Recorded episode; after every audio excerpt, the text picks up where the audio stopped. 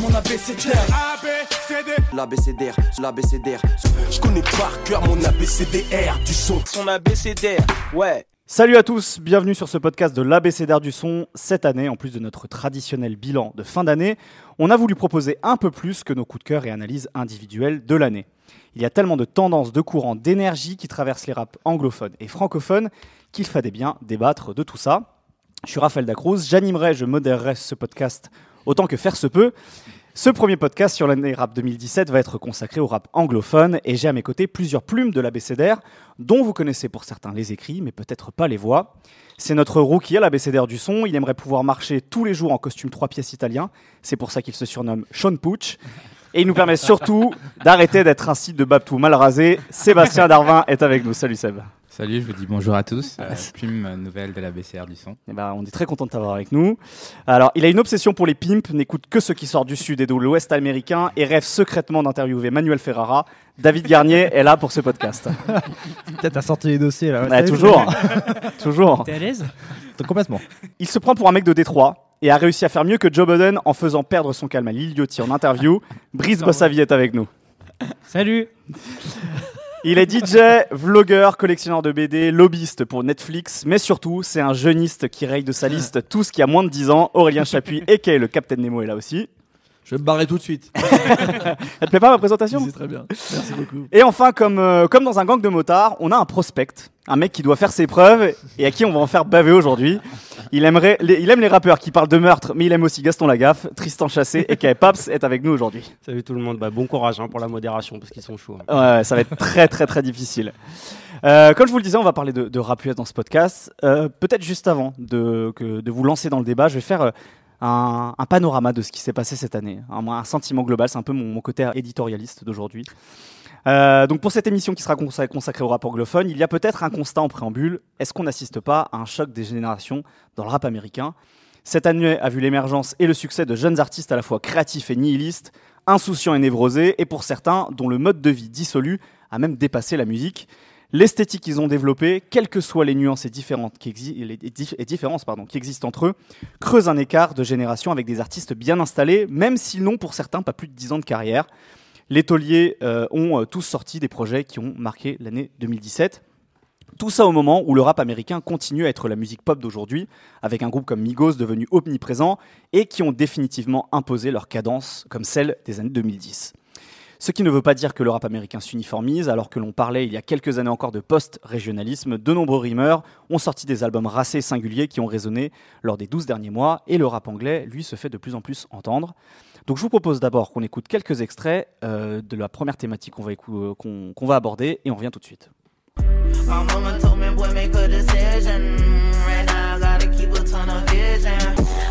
I like bitch, you a germ mess. Ayy, can't keep my dick in my pants. I fuck a bitch, I forgot her name, yeah. I can't buy no bin to wear the ring. I don't really care if you cry. Shooting at it out, cause I run that block. I buy a new car for the bitch, for real. I tear down the mall with the bitch, for real. You can't even talk to the bitch, nah. She fucking with Alors on appelle ça parfois le SoundCloud rap, parfois le mumble rap, XXXTentacion, Lil Uzi Vert, Kodak Black, Playboy Cartier, j'en passe. Ça a été des artistes qui ont été très marquants cette année. Ils ont tous euh, sorti euh, des albums, euh, parfois, parfois deux, parfois un seul. En tout cas, voilà, c'est des, artistes qui ont été très importants cette année. Messieurs, est-ce que, avant d'aborder peut-être les, projets de, chacun et peut-être ce, que vous avez préféré, ce que vous en avez pensé, est-ce que, d'après vous, il y, a, y a de réels points communs entre tous ces artistes, entre tous ces albums, et est-ce qu'il y a une vraie, finalement, une vraie, une vraie nouvelle école dans le rap aujourd'hui? Euh, moi, je pense que oui, euh, parce que déjà, il y a la question de l'âge, euh, de la génération. Ils sont donc tous très jeunes. Ça fait, pour ceux qui suivent ardemment tout ça, comme Nemo à ma gauche, ça fait un petit moment qu'on les voit et qu'ils étaient sur, sur, SoundCloud, notamment cette plateforme. Et c'est important de parler de cette plateforme parce que c'est vraiment là qu'ils ont tous démarré. Et il y a un côté, en fait, pour moi, c'est un peu ceux qui ont pris 2017 euh, d'assaut. Euh, parce que c'est un peu les personnages vraiment transgressifs du rap américain cette année, euh, qui euh, vraiment euh, cassent tous les codes, dépassent parfois peut-être les bornes, notamment bon, pour des affaires judiciaires dont on va sûrement parler. Il y a vraiment chez, tous, ces personnages, il y a un vrai côté en fait rockstar ou popstar pour certains comme Lil Yachty, euh, qui, qui me rappelle un peu euh, genre euh, les, les rockstars des années 70 ou euh, des Je mecs croyais qui que me sortir Sum 51. là. Alors, quand même. Les rockstars de ma jeunesse. Bah un, un peu, tu vois. Enfin, euh, dans le dans le côté, je sais pas, si, j'ai pas pu les voir en concert, mais tu regardes des vidéos YouTube, euh, t'as l'impression d'être un, un vrai concert de, de rock des années euh, 2000, 90, euh, 80. Euh, pendant toute l'année sur Facebook, on voyait des sites qui relayaient des vidéos de de XXX Temptation ou Lil Uzi Vert qui faisaient des slams euh, depuis de 5 mètres de haut, euh, qui se battaient avec des mecs dans le public. Et euh, il y a vraiment un côté euh, rockstar qui est assez intéressant, je trouve, et qui a sûrement parlé en fait aux, jeunes aux États-Unis. En, France, c'est, moins ça, mais enfin pour moi, c'est vraiment le côté transgressif qui qui les relie tous. Euh, avec aussi après des questions qui peuvent se poser parce que des fois ce qu'ils disent dans leurs paroles c'est vraiment euh, vraiment la vérité quoi enfin notamment XXX Temptation ou euh, Kodak Black Tentation, s'il te plaît. Tentation. Eh oui. Euh, Qu'est-ce que vous pensez de, de ce qu'a dit Brice sur, euh, sur peut-être ce, côté- peut-être ce côté rockstar qu'ont développé certains et sur euh, cette, esthé- cette esthétique un peu tran- transgressive en quelque sorte? Ce qui est aussi peut-être intéressant dans l'émergence de ces artistes, c'est qu'aujourd'hui on a très peu de modération. C'est-à-dire qu'avant les artistes émergents, ils arrivaient avec des blogs, il y avait une certaine forme de modération, un équilibre. Il y avait un filtre en quelque sorte.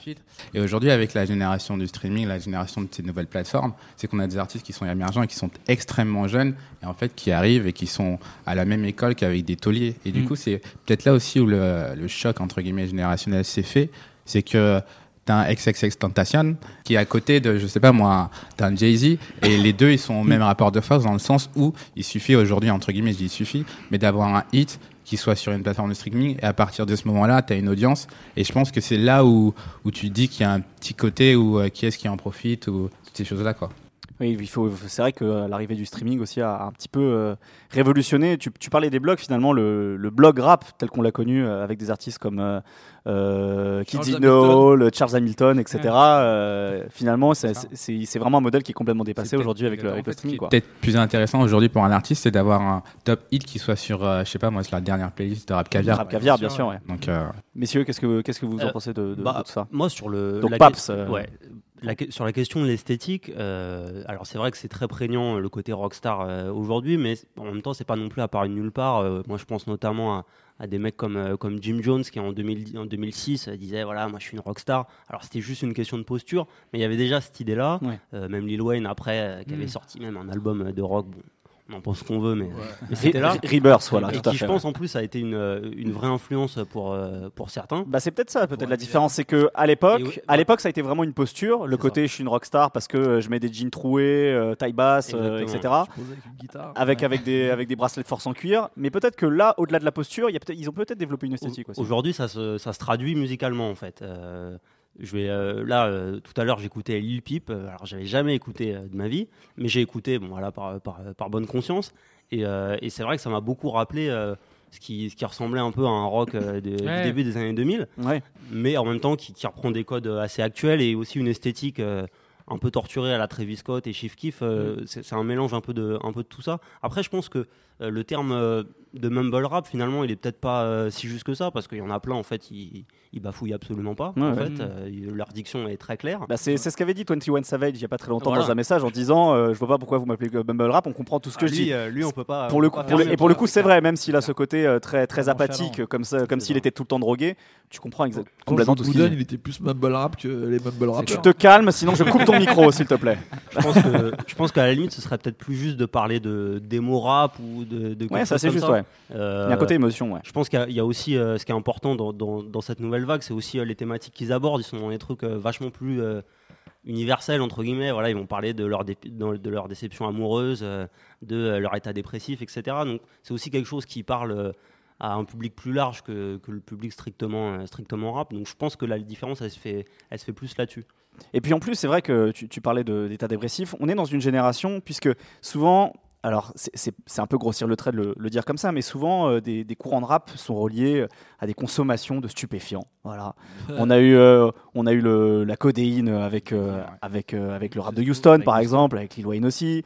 Il y a- enfin voilà, il y a, y plein, de- y a très- des choses très différentes. Il y a eu le- l'ecstasy au moment de, au moment de l'explosion du hi-fi sur, sur la côte, sur la baie, sur la baie de Vallejo, la baie Area, etc.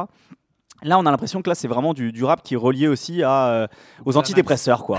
on a l'impression que tout ça, c'est des enfants euh, de, de l'Eminem euh, de- au moment où il était complètement drogué aux médicaments sur ordonnance. Quoi. Ouais. Et il y a vraiment un truc qui les relie tous, que ce soit Lil Uzi Vert avec son rap fluo, où tu as l'impression que c'est que c'est parfois des- de, la, de la musique de jeux vidéo ou de manga. Et ses cheveux violets là et, euh, et un mec comme effectivement tu parlais de Lil Peep qui lui fait pour le coup un truc très rock avec beaucoup de guitare et euh, bah, paix à son âme qui, euh, qui, en est, qui en est mort cette année d'ailleurs et on voit les conséquences aussi de, de ce qu'il raconte et de- du mode de vie euh, euh, qu'ils vivent en, en plus de cette musique quoi. Bah, Il y, a- il y a juste à voir leur tête. Enfin, euh, il y en a, ils sont, Oh ils ont l'air- y est. ils ont l'air déjà ravagés. Ça y est, les délits de faciès. Ah, ça y est, ça y Tu est. regardes. euh, Ah, le fric, celui-là. Red, c'est. euh, Tout ça c'est pour avoir des cheveux roses, ça veut rien dire. En même temps, si on se remet dans le cadre des rockstars, tu regardais les styles un peu glam rock des années 80. Excusez-moi les mecs, mais les cuirs moulants mélangés Ah non, mais avec bien les sûr, ouais. triples couleurs de cheveux, etc. Oui, oui. Ça faisait peur à personne. hein, là, et on parle de par exemple Lil Peep ou quoi. Enfin moi, c'est un truc qui, qui me gêne un peu.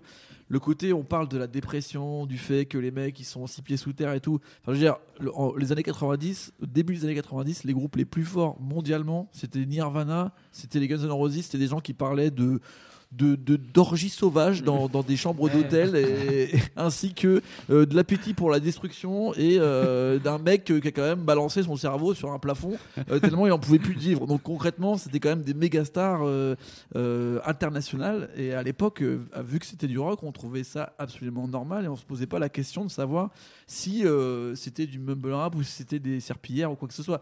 Alors alors que maintenant on se pose ce genre de questions parce qu'ils arrivent justement à dynamiter un milieu et surtout ils font des scores incroyables là si on parle sûr, de. Post Malone qui a peut-être le morceau Ah. le plus important Avec Rockstar. Morceau de l'année. avec euh, 21 Savage, clairement, on est sur un hybride euh, qui est inclassable. Alors lui il va dire je suis pas un rappeur, je suis un artiste. Bon ça je pense que c'est un truc de C'est une posture de- aussi. une On parlait de posture de- tout à l'heure, c'en un est une. de naze, mais je pense que les mecs ils, ont, ils sont un peu obligés parce que eux leur référence maintenant c'est pas comme euh, les rappeurs d'avant qui avaient euh, bousillé euh, Illmatic, Ready to Die Mm. et Tupac. Eux, ils, ils récupèrent que les icônes, un petit peu comme le grunge ou le punk avait récupéré les, les icônes des années 50 ou 60 dans le rock'n'roll et ils les ont dynamités pour en faire complètement autre chose en fait. Et le fait. En fait, le vrai truc qui me gêne, c'est que le rap, on l'a toujours dit que c'était la musique la plus progressiste du monde parce que il n'y avait pas encore euh, l'histoire pour euh, savoir si il y allait avoir des vieux cons comme dans le rock'n'roll, comme tout, dans tous les autres styles musicaux. Et là, je pense qu'on est à l'année charnière où ça y est, il y a des vieux cons. Il y a des mecs qui arrivent à te dire genre le hip-hop c'est pas ça les gars, le vrai rap c'est pas Est-ce comme que ça n'a pas toujours Ça existé Est-ce que ça n'a pas toujours existé Non, parce qu'avant, il y avait en fait des gens qui étaient restés bloqués sur 5 ans, comme il y a des gens qui sont restés bloqués sur euh, le rock garage, des gens qui sont restés bloqués sur le grunge, des gens qui sont restés Non, mais sur même le dans, même, dans, même dans le rap, tu vois, par exemple, là, on va, on va sortir du, du, du rap américain, mais je pense au rap français. Tu vois, à l'époque de Entre deux mondes de Roca, t'avais un morceau où il disait le rap va mal, tu vois. On était en 97, et euh, j'ai l'impression, même dans le rap américain, tu vois, que ça a toujours existé finalement, ce truc-là de comme, ça se renouvelle fait- très vite. C'était pas tout à fait la même chose. Je suis d'accord avec toi qu'ils ont toujours eu un côté genre euh, le rap c'est une musique d'antagonisme. Donc c'est comme un peu le punk euh, quelque part ou le hardcore où c'est toujours une musique d'antagonisme par rapport à quelque chose. C'est-à-dire que tout le début du rap c'est euh, On emmerde le disco, Ouais, on emmerde le disco. Après c'est on emmerde genre tout ce qui est commercial. Mm. Et en fait quand le rap est devenu la musique la plus commerciale possible et imaginable, ça devenait dur d'avoir une position anti-commerciale. Ah ouais, c'est une position anti euh, euh, drogue, anti jeune, anti euh, tu vois rockstar, euh, un truc un peu comme ça. Et en fait, je pense que c'est ça en fait le symbole de tout, tout un début du rap qui est vraiment basé sur un antagonisme, alors que la nouvelle génération, elle, on n'a rien à péter. La nouvelle génération, elle mélange tous les styles musicaux. Elle écoute Alanis Morissette, après elle écoute euh, Kurt Cobain, elle met des t-shirts euh, Deep Purple sans jamais avoir écouté un morceau de Deep Purple, et euh, elle regarde des cartoons à la télé et elle mélange tout ça en même temps en fait. Mais moi, je trouve ça sain parce que pour le coup. Euh, le rap, faut, faut que ça reste une musique jeune, tu vois, les gens qui l'écoutent. Qui se renouvelle en tout cas. Ouais, faut que ça se renouvelle et je trouve ça même pas sain que les mecs qui étaient là avant commencent à dire que euh, euh, ça détruit une certaine culture, alors que pas du tout. Enfin, c'est un truc qui a toujours existé. Oui, la musique, le rap, c'est une musique qui fait facilement à table rase du passé en tout cas. Bah ouais, ouais. et je pense que c'est une erreur en fait de se retrouver avec des gens qui sont encore en place et, euh, qui, qui, qui disent ouais les nouveaux ils savent pas bosser ou ils font de la musique c'est de la merde et tout. Mec, Après, c'est pas tous les anciens quand qui le font. arrivé, ouais mais il y en a quand même beaucoup. tu Parce que tu vois, Jay, on, on va, on va en parler après de ces, ces rappeurs-là, mais un mec comme Jay-Z. Jay-Z, c'est vrai qu'il il a, est à il a sur Playboi Carti. par Playboy Carti Mm. par exemple, euh, un mec comme Kendrick Lamar aussi en interview, euh, qui est pas de la même, tout à fait de la même génération que avec Rich Voilà, c'est vois, Et puis, donc, et puis, et puis, il, il disait adorer par exemple ce que faisait Lil Uzi Vert ou ce genre de mec quoi. Donc il, a, il a même d'ailleurs repris le fameux flow en Hey de Ouais, bien sûr, tu vois. hein, Donc, sur euh, Death. Même euh, Ah. sur Humble, il bosse avec. Enfin, sur le dernier album, euh, Kendrick, il bosse avec euh, Mike Will. Eh, mais c'est déjà un vieux Mike Will. Bien sûr, il est mais dans déjà l'énergie.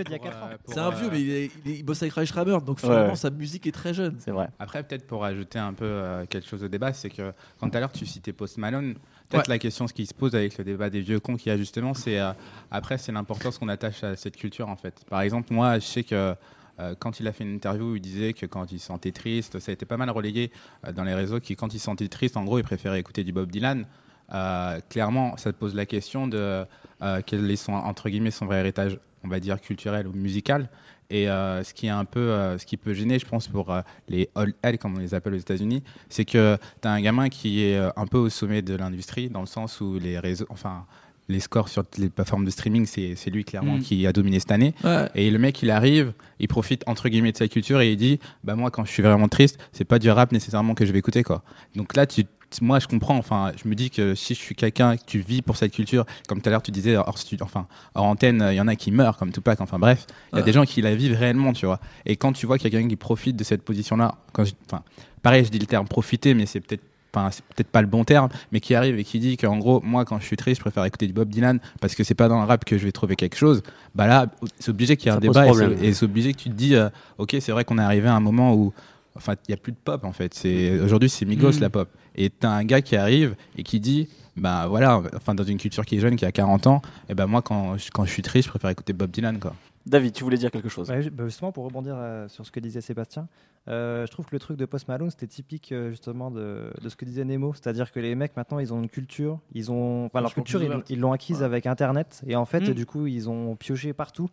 Aussi bien dans le rock, le métal, le punk, machin. Leur Voilà. c'est ça. Alors ont qu'avant, des petites images partout. euh. C'est vrai qu'avant, avant, on avait un peu les guerres de maison, genre si j'écoute du rap, j'écoute que du rap toute la journée 100%, euh, si je suis contre les rockers, tout ça, voilà. Alors que maintenant, les mecs, ils ont dépassé tout ça. Et j'ai l'impression que la jeune génération euh, hésite pas voilà, à, mélan- à mélanger les genres, à écouter un peu de tout. Ah, c'est Et- la, c'est la génération shuffle sur iPod en quelque sorte. Complètement, ouais. Et puis le côté ouais. playlist, tout ça, ça, ça, ça accentue encore cette, euh, cette tendance. Mais pour moi, c'est ça le rap en fait. Parce que tu vois, on dit toujours, mais regarde, le début du rap, en vrai, ça n'existait pas. Ils l'ont inventé en quoi? En prenant des instrus de chic, des trucs de funk ou de disco carrément, et ils ont rappé dessus. Et on se disait pas, genre, euh, leur culture, c'est le disco. Après, quand Reza il arrive et qu'il sample euh, les trucs que ses parents ils écoutaient de Al Green et tout ça, on dit que c'est ça le rap. Mais en fait, c'est de la soul, c'est du RB. C'est c'est des trucs qui viennent du sud et tout. Si maintenant eux ils ont envie de dire que leur influence c'est Bob Dylan dans l'écriture, dans l'émotion, dans Nirvana, mais qu'ils leur font à leur sauce. Pour moi, c'est ça le rap en fait. C'est refaire à ta sauce, moderniser une musique que toi. Toi, tu touches en fait. Mm. Et si Reza, sa musique c'était euh, Al Green, euh, Willie Mitchell, et que c'est euh, Kurt Cobain avec son cerveau sur le plafond, bah allez-y les mecs. Le but c'est juste que ça fasse du rap. Tristan. Après, euh, sur la, la question euh, générationnelle, je pense qu'il faut peut-être pas non plus faire l'erreur de penser que euh, ce qu'on, ce- le, le style dont on parle depuis tout à l'heure, c'est aussi le, le style de toute la nouvelle génération. Non, bien sûr. Ouais, clairement. Tu vois, par exemple, euh, et par exemple sur SoundCloud, t'as plein de mecs qui jeunes qui font du son, et en fait qui qui qui, qui est pas du du verte, etc. Par exemple, tu parlais de Tekashi euh, 69 là. Euh, 6 9 Six Nine, ouais. je vais très mal parler de lui, hein, attention. Euh, Il y, a, il y a, en fait, il y a derrière lui, enfin en fait pas derrière lui, euh, il, il prend la place euh, de, de toute une scène à Brooklyn en ce moment de gamins de 17-18 piges qui font de la drill hyper influencés bah, forcément par, par Chicago avec des racines jamaïcaines et c'est des gamins qui ont 17 ans. euh, et voilà, donc Oui, c'est vrai que malgré son apparence et son, ses cheveux fluo, il fait pas du tout le même rap que euh, tous ces mecs sous Xanax. C'est ça, exactement. exactement. Donc en fait, finalement, euh, la, la- la question, pour moi, c'est pas tant une question de génération qu'une question de, de démographie à, à laquelle euh, s'adresse euh, s'adresse ce rap-là. Alors effectivement, ça s'adresse à une démographie très large, en fait, euh, comme, comme on a dit, de gens qui prennent leurs influences euh, un peu partout, qui, qui mettent au même niveau euh, euh, un morceau de Chief Keef et un jeu vidéo et euh, et, euh, et une image de, rocker. En fait, il y a c'est un espèce de, de pot pourri euh, sans, sans, euh, sans que ce soit péjoratif, mais où, tout est mélangé avec la même valeur. Et, et en fait, c'est, ça qui donne ce- ce- cette espèce de truc un peu hybride. Ok. Bah très bien. Bah écoutez, je vous propose qu'on parle ensuite des, des tauliers, des, euh, de justement des, des vieux dont on, dont on évoque le nom depuis tout à l'heure. On va, on va écouter quelques extraits et on revient tout de suite. That's Baka, he's a no long talker. Slamming Bentley doors like we invented doors. Sit down. Be humble. 4 a.m. I'm just getting started. Percocet, Miley Percocet. First one on the block. I need mine off the top. I get the, I get the, I get the bag. They get the back, have to cut it in half. Just to kill him softly. Ooh, get him on me. Try to crucify me like I'm Jesus. Drake, Jay-Z, Future, Kendrick Lamar, autant d'artistes euh, qui n'ont pas forcément les mêmes âges, mais qui sont installés depuis un moment dans, dans le paysage du, du rap américain et qui ont sorti encore des albums qui ont compté cette année. Est-ce qu'il y a, il y a- il y a des, il y a des artistes en particulier cette année, justement, de cette génération ou de ces générations, de cette tranche d'âge euh, au-delà de, au-delà de 25 ans, on va dire, euh, qui, vous ont, euh, qui vous ont particulièrement marqué et pourquoi? Est-ce qu'il y a des albums en particulier qui vous ont marqué et pourquoi? Il y en a un paquet. Hein. Ah ouais, là. Allez, allez, faut, en- faut en choisir entre euh, Jay-Z, Ah, Two Chainz. Two Chainz Ouais, j'allais Ouais. dire Two Chainz Ouais. aussi. Je pense que Two Chainz, il a bien réussi. Ouais. Euh, Vas-y, David, vends-nous l'album de l'année. Two Euh, rêver. ouais, non, Two Chainz, album solide. Il a su se renouveler tout en restant un peu dans la même sonorité. Il a des bons invités. Il a su, euh, enfin au niveau des prodos, des invités et tout. Il a le type, un des tubes de l'année quand même avec Good Drink, euh, avec euh, Ouais. Quavo et Ah, Gucci. ouais, ouais, euh, ouais, un peu le tube Avec d'Atlanta. Dean au piano, tranquille. Ouais, non, ça c'était vraiment parfait. Euh, Et, euh, et tout en abordant des thèmes parfois un petit peu plus perso et tout. Et, euh, tout à fait. Tu parlais de fait de se renouveler. Est-ce que justement entre euh, finalement euh, un album de Jay-Z, un album de Kendrick Lamar, euh, celui de, de Tyler the Creator aussi, de, de, de Drake par exemple, ou même de Rick Ross, est-ce que justement c'est pas leur force, c'est d'avoir essayé de se renouveler chacun? Et ce qui, peut, ce qui peut expliquer aussi leur longévité, le fait que leurs albums comptent encore cette année, malgré cette, cette vague ce- de, de SoundCloud rappeurs. Moi, je pense plus que ont, c'est même pas qu'ils ont voulu se renouveler, c'est qu'ils ont, à mon avis, voulu se recentrer sur euh, eux-mêmes. Et sur là, leur force, leur, ouais, par- ouais, leur je par- trouve- ce qui fait leur en fait, particularité. Quoi. Là, le moment, le moment actuel, je trouve que ce qui, ce qui, ce qui fait que les gens gagnent, c'est leur personnalité. C'est-à-dire que la ouais. plupart du temps, les gens adhèrent plus à une personnalité qu'à un style musical. Et là où euh, les tauliers ont réussi, on va dire, que ce soit Jay-Z, Kendrick Lamar ou euh, Two Chainz, c'est qu'ils ont fait des albums qui sont euh, vraiment personnels. Euh, Même s'ils sont sur un style musical, ils ont euh, leur classique habituel. Euh, Two Chainz, il a réussi, à mon avis, à synthétiser euh, tout son style qui est compliqué à mettre dans un seul album. Ouais. Jay-Z, il a fait son album le C'est plus tout, c'est- personnel. c'est- c'est tout Atlanta en une seule ADN. euh, Ouais, et puis voilà, il y a même d'autres influences. hein, enfin. Ouais, de Ouais, fou. Et puis et à côté, il arrive à faire un morceau avec Travis Scott qui fait un gros Mm. single et il passe pas pour euh, une savate. Pour le quoi. vieux Et qui il veut récupérer la, mode. il, aurait pu finir sur l'album d'Eminem, mais vu que l'album est pourri, bah, il est pas dessus forcément. Préférait Skylar Grey. C'est une bonne idée. Et, euh, et puis en même temps, il est sur les Lil Pump, etc. Donc il arrive comme ça. à- pour moi, c'est le maillon entre toutes les générations qui passe bien parce qu'il reste cool. C'est une sorte de Snoop Dogg euh, volume 2.0. C'est-à-dire que personne va trouver toute chaîne chiant ou con. Il, passe un peu avec tout le monde, avec toutes les générations. Ça, c'est fort. Et après, bah, je vais laisser en parler les autres. Mais Jay-Z et Kendrick Lamar, à mon avis, pour eux, ont vraiment réussi aussi à personnaliser encore plus euh, leur, leur parcours. Et c'est là-dessus, à mon avis, où gagnent. Ceux qui gagnent. Messieurs, Il y je- en a qui perdent, hein. on va se mentir. hein. messieurs, sur ces artistes, Jay-Z, Kendrick Lamar. euh, Je trouve que ce qui est intéressant justement par rapport au taulier, c'est que moi, moi, je sais que principalement quand j'écoute de la musique, je reste encore très attaché à l'œuvre. Et quand on a dit euh, Two Chainz, quand on a dit Kendrick Lamar, quand on a dit Jay-Z ou même Rick Ross, c'est qu'ils ont fait des vrais bons albums et des vraies belles œuvres en fait. Mm. Et euh, moi, ce qui m'a, ce que j'ai beaucoup aimé cette année avec Jay-Z, c'est peut-être la relation qu'il a eue avec No ID. Ah, En fait, dans la manière de construire les morceaux, la manière de sampler. Et tout à l'heure, on parlait de la génération euh, playlist, mais euh, pour faire ces morceaux, euh, justement, No ID, c'est Jay-Z qui lui a filé une grosse playlist où il y avait 40 titres. Tu vois et c'est ça qui est super intéressant. Quoi. Et- Et, ce que j'aime beaucoup, c'est la relation que les deux avaient euh, pour, faire, pour produire les morceaux. Et c'est c'est aussi la relation, par exemple, qu'a euh, qu'a aussi Kendrick Lamar avec, euh, avec Soundwave, Soundwave, qui, qui produit pas tout forcément, mais qui supervise et qui donne une direction musicale. Euh, messieurs, est-ce que vous voulez rajouter quelque Bah, chose à ce sujet? Moi, dans le, dans, le, dans le genre taulier, alors, euh, qui est là depuis un peu moins longtemps, moi, je, je voulais quand même qu'on parle de l'album de, de Mick Mill. Ouais, ah, Euh, merci. Parce que pour Merci. le coup, pour le coup euh, dans, le, dans, dans le genre, euh, voilà, je, je m'établis, je vends, je vends mon personnage, mon histoire. Mick Mill, là, cette année, ce qu'il a fait, c'est quand même assez fort. Tout à fait. Euh, Mm. Avec toute cette espèce de storytelling de perdant magnifique euh, après, après la débâcle face à, face à Drake. Et il Ouais. a sorti un vrai bon album. Ah, il a eu que, il a eu que, que des big L's. hein. Il a, Ah, il a, c'était- il a perdu Nicki Minaj. euh, et, ma- et- et malheureusement, il est, euh, il est toujours euh, entre, entre la prison et la liberté. Et, on sait pas trop où il en et est. là, malgré ça, il a réussi à sortir un, un vrai album, euh, à mon avis, qui est celui qui lui ressemble le plus. À mon avis, c'est son meilleur. C'est son meilleur, je suis d'accord ouais, avec ça. Et euh, aussi parce qu'il a réussi à un peu s'affranchir euh, de, de, de l'esthétique un peu grandiloquente de, de MMG et Ouais, de. Didi qu'il y avait sur, euh, sur son dernier album. ouais. Il a un peu réussi à se à, s'affranchir de ça, à se recentrer un peu sur ses, sur ses racines de, de, de kicker de Philadelphie. Alors bon, euh, toute, euh, toute proportion gardée, hein, il essaye quand même de, il tente quand même des tubes euh, dessus, mais voilà, il, il s'est vraiment vendu, il a vraiment vendu son album comme ça, Ah comme ouais. un album euh, euh, de entre guillemets de rédemption, et, Ah ouais. et, et c'est ça qui fait que qui fait que ça marche, d'autant plus qu'en plus c'est un des des, euh, des artistes les plus les plus influents de cette génération. Ah, tout à fait. Tout à fait, parce que, parce que par exemple des Vertes, le signe, le, Ah bien sûr, à euh, Philadelphie et puis, toute la nouvelle scène new-yorkaise dont on aura l'occasion de parler après, des mecs comme Don Q, même Ouais. comme Davis, etc. Ils ont été énormément influencés par, par Mick Mill, donc c'est important. Brice Moi, je voulais aussi parler de, de Drake. Oui. Euh, Oh non. Ah si, bah si, il faut qu'on en parle. Bien sûr. More Life, c'est quand même un album très important cette Parce année en termes euh, d'impact sur la pop musique voilà, et sur rap. Euh, Playlist, s'il vous plaît. Oui, Drake, bon, euh, avec, euh, avec More Life, Drake a pas, a pas du tout sorti son meilleur album ou quoi, mais par contre, il y a quelque chose qui est hyper intéressant qu'il avait essayé sur Views et que là, il a vraiment fait sur cette euh, playlist euh, et qui a eu une influence sur un peu le rap américain cette année, c'est euh, sortir des États-Unis et aller chercher des trucs en Angleterre, dans les Caraïbes, faire péter aussi des gens comme Georgia Smith. Vu qui qu'il a tout pompé aux États-Unis, il faut bien qu'il chercher autre part. alors. Ah, allez, euh, ça va. euh, Prochaine étape, la. K-pop. Et, euh, et ça, c'est un truc qui est, il a pas fait. Drake a pas fait une grosse année en termes de musique, mais en termes d'influence, il a quand même réussi à, placer des, des choses qui sont importantes, notamment sur cette mode de la grime, du grime anglais.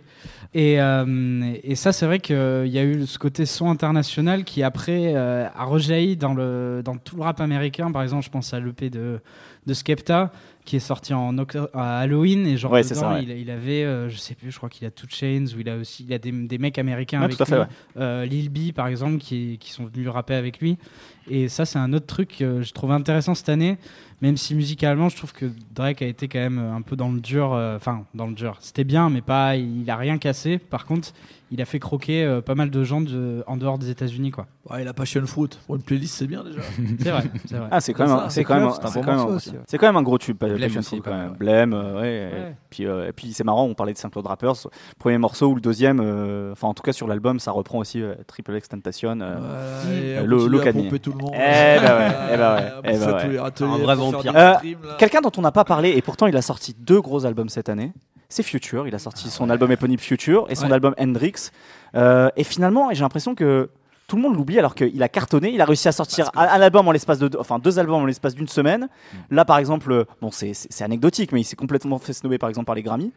Future en, en- en 2017, c'est encore important ou euh, finalement, au- au-delà de l'événement de- des deux albums coup sur coup, euh, c'est moins intéressant musicalement? C'est quand même important parce que mine de rien, il y a une sorte de reconnaissance euh, mainstream globale là avec Maskov par exemple qui est devenu euh, genre euh, je sais pas la musique tube de pub improbable, de, ouais. de- de toutes les radios. euh, la, tu sais, genre, la euh, musique de même aussi. Il y a eu beaucoup de c'est avec Maskov. ouais. Mais j'ai l'impression que tu vois, Ma- Maskov, ça a été un peu un coup. C'est-à-dire que ça a été le tube un peu improbable. ouais, et que, que, en et, plus, il- je pense et, qu'il et- considère pas et comme je- un tube. bah hein. oui, clairement. Non, ouais. Et je trouve que c'est dommage. On parle pas assez des, Bah, des, ça- des ça albums vraiment. les- le, le reste des deux albums de vivre. Surtout le deuxième album, Hendrix, Ouais. que je trouve musicalement, c'est de la soie cet Pour moi, album. c'est mon Après, il y a un c'est problème de communication sur euh, comment ça amené parce que c'est vrai que vu qu'il les a sortis euh, quasiment en même temps, c'était un jour d'intervalle, non C'était une semaine d'intervalle. semaine ouais, C'était une semaine d'intervalle. Et que en gros c'était aussi cette histoire de rédemption, genre le premier album, je fais mon dernier album un peu où je parle que de drogue et Ah ouais, ouais, ouais. Molly, machin truc. Ouais, c'est vraiment et ça. ouais. derrière, euh, C'est un peu toutes les euh, facettes de futur de DS2, de Beast Mode, etc. C'est à la fois le mec euh, qui a envie de défourailler tout le monde. Et C'est et ça. Et c'est ça aussi. album. Ouais. C'est des enfants, des Jedi. En tant qu'auditeur, en fait, quand il y a deux albums court sur coup qui sortent, je pense que c'est difficile à écouter tout simplement. Et peut-être lui aussi, c'est- enfin lui et son équipe, peut-être ils se sont trompés, mais Hendrix c'est un très très bon album. Ouais. Mais Sincèrement, c'est dommage qu'il ait pas été plus mis en avant. Je pense qu'un un, un- un morceau de cet album en single, ça aurait pu très bien marcher. Bah, genre ils ont Fresh essayé- Air Ils ont de faire un, un single du morceau avec euh, The Weeknd notamment. ouais, ouais. Ouais. Euh, Ouais, mais c'est pas le meilleur de l'album, tu C'est vois. pas le meilleur. c'est pas le C'est meilleur. pas le meilleur. Non, Mais c'est est un, c'est gros nom, donc Ouais. c'est un peu obligé de. La collaboration elle est ratée parce que pour le coup ils ont essayé de Mais, Oui, euh, ça, ça marche pas très bien. pas. Non, en fait, il- il le bouffe c'est- deux, deux pôles qui sont trop forts l'un et l'autre, donc ça peut pas fonctionner. Mais en fait- c'est deux méchants. C'est En fait, je pense que c'est un enchaînement, de, Ah ouais, un enchaînement de mauvais choix. euh, Ouais. Effectivement, peut-être des sorties trop. euh, Après, pour nous, sur coup. pour nous en termes d'auditeurs, mais en vrai, euh, lui, euh, Il il, s'en fout. a Ah tout oui, pété oui, en c'est sûr, streaming. bien sûr. euh, Ouais, il ouais, était de- premier pendant je sais pas combien de temps. Maskoff, euh, ça reste un des titres de l'année. Ouais. Euh, à l'heure- actuelle, il est resté dans les playlists. Genre, tu parlais de rap caviar, il est encore dedans euh, Ouais. pour encore des mois et des mois. Donc, je pense que c'est une totale réussite pour lui. Mais c'est vrai que par rapport à nous, sur un impact euh, sur une année, je pense par exemple qu'un Kendrick Lamar ou même un Jay-Z finalement a fait une meilleure opération Bien sûr. en termes de marketing que, euh, Ouais, que Future. resté- sont plus restés dans les têtes que Future. Ouais. Et c'est ce que disait Seb, ouais, euh, deux albums coup sur coup. Maintenant, le temps d'écoute c'est vachement accéléré le- le- et le temps de vie d'un album c'est vachement réduit. Et Ouais, bah, les semaine. deux albums, sont- ouais, voilà, les deux albums sont passés, on n'a rien vu et on a, on a retenu que Maskoff quasiment, enfin pour le grand public en tout cas. Mais après, Mais, euh, par rapport à ce que je disais, je pense par rapport à la personnalité, tu vois, de, de Future, je pense qu'il a bien réussi aussi à faire des albums assez personnels, les deux, parce que dans deux, dans deux facettes un peu différentes, avec une histoire aussi, même si elle n'a pas été captée complètement, parce que ce con, il a mis 22 morceaux sur chaque. Ah, bah, le streaming. Et ouais, puis ça suit, c'est un peu toujours les mêmes euh, trucs, mais je pense que lui aussi, il a réussi à rester sur sa lignée depuis euh, Dirty Sprite 2, où finalement il perd pas quoi. D'une certaine veux- manière, en plus, vas-y, Chris vas-y, Brown, si, je enfin, si on fait un parallèle, mais lui, il a fait, il a fait Album de 45 trois morceaux heures. d'un- coup, quoi. Ouais. Avec Mais, Chris euh, Brown, non. Brice. le, le Qui vrai a eu le courage de les écouter. hein. Le vrai truc, je pense quand même, c'est je sais pas si les gens ont vraiment envie d'avoir euh, Future comme une pop star en fait, parce que si tu si tu re-regardes le morceau qui a pété donc de Future cette année, c'est celui donc du premier album qui est sorti, qui est du rap Future dégueulasse drogue, Euh, genre où ça. Ouais, mais regarde à l'époque Turn of the Lights. C'était un tube énorme, mais c'est pourtant, c'est pourtant Ouais. le, c'est pourtant le futur romantique, fleur bleue, tu vois. Après, c'était Ouais, un, c'était un tube énorme euh, dans, le- dans notre public rap. Oui, Euh, oui. Maskoff, c'est. C'est vrai. Ah, mais, ma- mais, vrai. mais, Ouais. mais Maskoff, je pense qu'il y a le phénomène Internet, Internet, qui a joué sûr. énormément. En fait, Ah ouais, ouais. il y, a, il y a- il y a cette boucle incroyable qui a été chercher Metro Boomin dans, la dans, flûte, là, dans- la voilà, flûte, dans, dans la flûte de enfin, le- la BO de Selma à l'époque. la mode Euh, de la flûte, donc est. Ah bah là, c'est la, c'est la meilleure boucle de flûte de Ouais, l'année, on va pas se mentir. Même, euh, Ah, euh, j'ai un petit, ouais, mais elle est plus entêtante quand même, celle de, euh, celle, celle de, celle de Future. Tu vois, quand j'écoute euh, Future, moi, c'est vrai que j'ai- je préfère l'écouter quand il est en mode. euh, Toi, t'as envie en qu'il soit, triste tout, le temps, qu'il soit tout le temps dans la euh, merde, quoi. Voilà, tu vois. C'est pas euh, très gentil pour lui, quand, ça. quand il fait de la pop, euh, je préfère aller écouter Pour- euh, Ah, Drake ou. euh, Pourtant, ou use, Me sur, euh, sur Hendrix, c'est quand même, c'est Ouais, quand même un ouais, sacré mais morceau. je, trouve que ça lui Ah, va, ça lui va mieux. Le, il y a un personnage futur, tu vois. Ok. Et euh, voilà. Alors, euh, on, va clore cette, euh, cette rubrique. Juste quand même un mot, le mec qui a pas gagné son année, c'est pas Gucci Mane quand même? Ouais. Alors peut-être pas d'un point de vue artistique, même si ces albums Si, si, si. sont, Ah, sont quand même bien. non, non, mais après, après ils, Oui. renouvellent pas. On parlait de renouveau. On peut pas dire qu'ils se renouvellent énormément, Non. mais je pense qu'en termes de- d'image ou Non, tout ce qu'on fort, veut euh, qui dépasse le rap, c'est quand même Gucci Mane peut-être. Ah, L'homme de l'année. Mm. Mine de rien, moi, j'étais au concert de Gucci à Paris, là. Pas vous mentir, les mecs, j'ai pleuré, en vrai. Gucci qui arrive, il sourit du début à la fin, il a ses dents toutes neuves, là. d'ailleurs, Personne n'y pensait. Enfin, je veux dire, euh, quand on parlait des, des gens un peu maudits qui étaient là, dire. Euh, Enfin, Gucci, c'est le mec qui a inventé ça. Le Ah, côté euh, dépressif, la tronche qu'il avait, il était tout gros, il se retrouvait dans des, dans des centres hein, commerciaux à se battre avec des, des clochards. Enfin, c'était une catastrophe. Euh, à prendre des peines de prison pour les pires conneries possibles. impossible, c'était le pire de tous. Et il part en prison, il revient, il est fité, il a des nouvelles dents, il sourit tout le temps, il sort un bouquin, il, Ouais, se ça qui va- Il se marie en plus. et Ouais, tout le ce monde- mariage, tout le monde incroyable. tout le monde parle de lui, son mariage en 2017. Enfin, le meilleur album des tauliers, c'est le mariage de Gucci Mane.